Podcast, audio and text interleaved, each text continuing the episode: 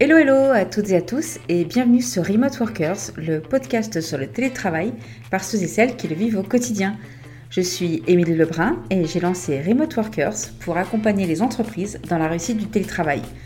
Conseils, astuces, formations, chaque semaine un contenu entièrement dédié à vous, employeurs, managers ou salariés, pour bien télétravailler. Dans chaque épisode de ce podcast, vous découvrirez un nouveau sujet que je présenterai seul ou avec un ou plusieurs invités et je finirai chaque épisode avec des réponses aux questions posées en ligne. Au sommaire de ce premier épisode, je vais vous raconter comment j'en suis venue à pratiquer le télétravail et accompagner les entreprises sur ce sujet depuis quelques années. Remote Workers, le podcast, épisode 1, c'est parti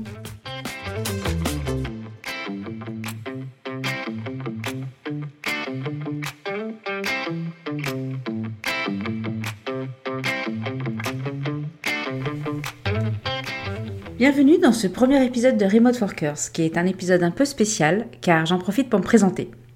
Je trouvais ça important que vous en sachiez un peu plus sur moi et sur mon parcours et que vous compreniez ainsi comment j'en suis venue à parler aujourd'hui avec vous de télétravail.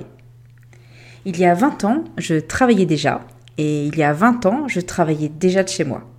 Et ça me paraissait complètement naturel à l'époque. J'avais lancé une première société de dépannage informatique et nous n'avions absolument pas les moyens d'avoir un bureau donc je travaillais depuis mon studio tous les jours. Je ne recevais pas de clients car l'avantage de cette première expérience était que je me déplaçais moi, chez les entreprises ou les particuliers. Nous n'avions au final pas besoin de locaux. À part que parfois mon salon se transformait en atelier d'assemblage et que mes horaires étaient vraiment à rallonge. Mais j'étais plutôt contente. À l'époque, je découvrais le télétravail, je ne savais même pas que ça s'appelait comme ça, et je ne connaissais pas encore les bases pour un bon rythme quand on travaille à la maison.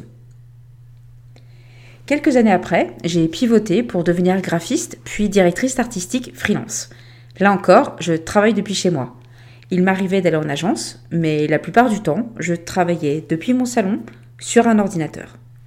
Je n'avais pas particulièrement recherché à travailler depuis mon appartement, c'était au final une conséquence de mon choix d'activité. Lorsqu'en 2009, nous avons monté une agence web avec mon associé, nous étions au contraire très très pressés d'avoir des bureaux.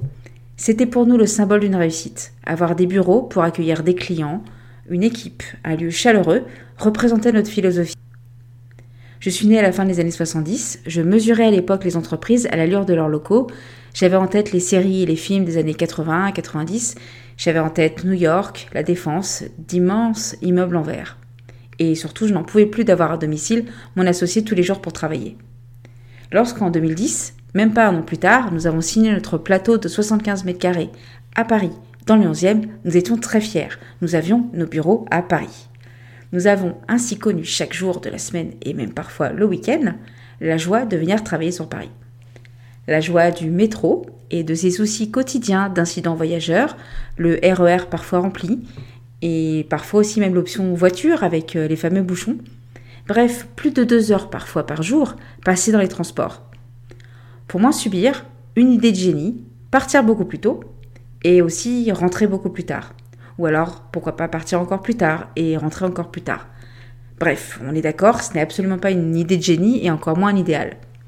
Mais à l'époque, nous ne connaissions aucune autre alternative et peu de personnes communiquaient sur le télétravail.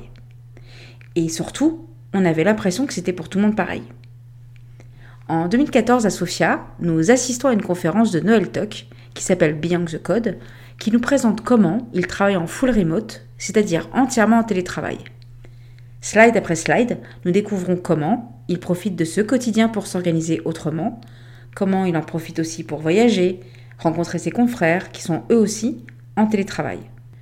Noël travaille dans une agence web, comme nous, un petit peu, voire beaucoup plus grosse que la nôtre, mais une agence spécialisée sur le même CMS que nous, WordPress.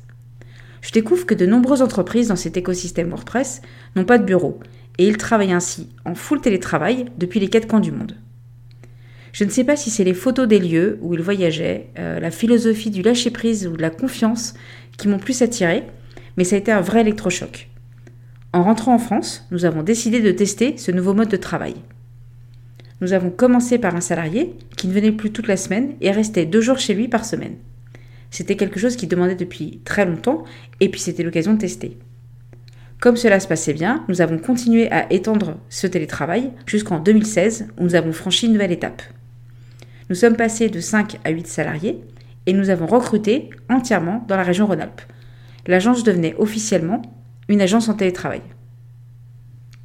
Je décide la même année de partir vivre à Lyon. Je n'en pouvais plus de ce rythme parisien, j'avais l'opportunité de travailler en parallèle de mon agence en tant que COO d'une start-up, elle aussi en full remote, avec des salariés présents des États-Unis à l'Inde, en passant par l'Italie, la Serbie, bref, complètement international. Je suis passé ainsi du défi du télétravail à celui du télétravail allié à la mixité culturelle, dans une langue qui en plus n'est pas ma langue maternelle puisque c'était en anglais. Cette expérience fut l'une des plus enrichissantes de ma carrière. Il m'a fallu très rapidement monter en compétences sur la communication, sur l'organisation, pour accompagner le développement de cette entreprise et de son équipe. En parallèle de ça, j'organise aussi des événements, euh, que ce soit en France ou à l'étranger, entièrement à distance. Je suis donc devenue très à l'aise, au final, avec la pratique du télétravail, quelle que soit la structure et l'organisation. Aujourd'hui, j'ai quitté la start-up et en plus de mon agence, j'accompagne les entreprises dans leur pratique du télétravail. Organisation, communication, je connais les bons leviers pour un télétravail efficace et je prends surtout beaucoup de plaisir à les aider dans leur quotidien. Depuis, j'ai rencontré des managers qui redécouvrent leur métier avec le télétravail et qui manquent parfois des bons outils pour l'aider leurs équipes ou des chefs d'entreprise qui ont du mal à y voir clair dans le cadre légal nécessaire. Un des plus gros échecs que j'ai pu observer et qui conduit parfois les entreprises à renoncer au télétravail est lié au souci de communication. On ne travaille pas du tout de la même façon dans un bureau qu'à distance.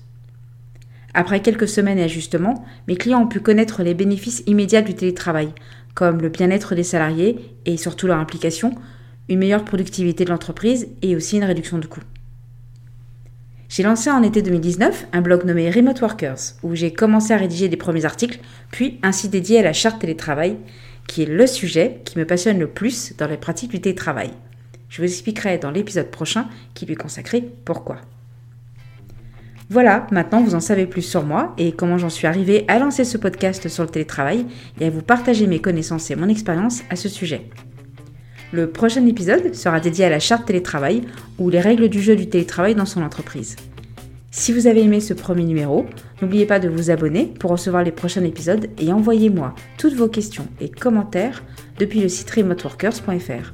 À très vite!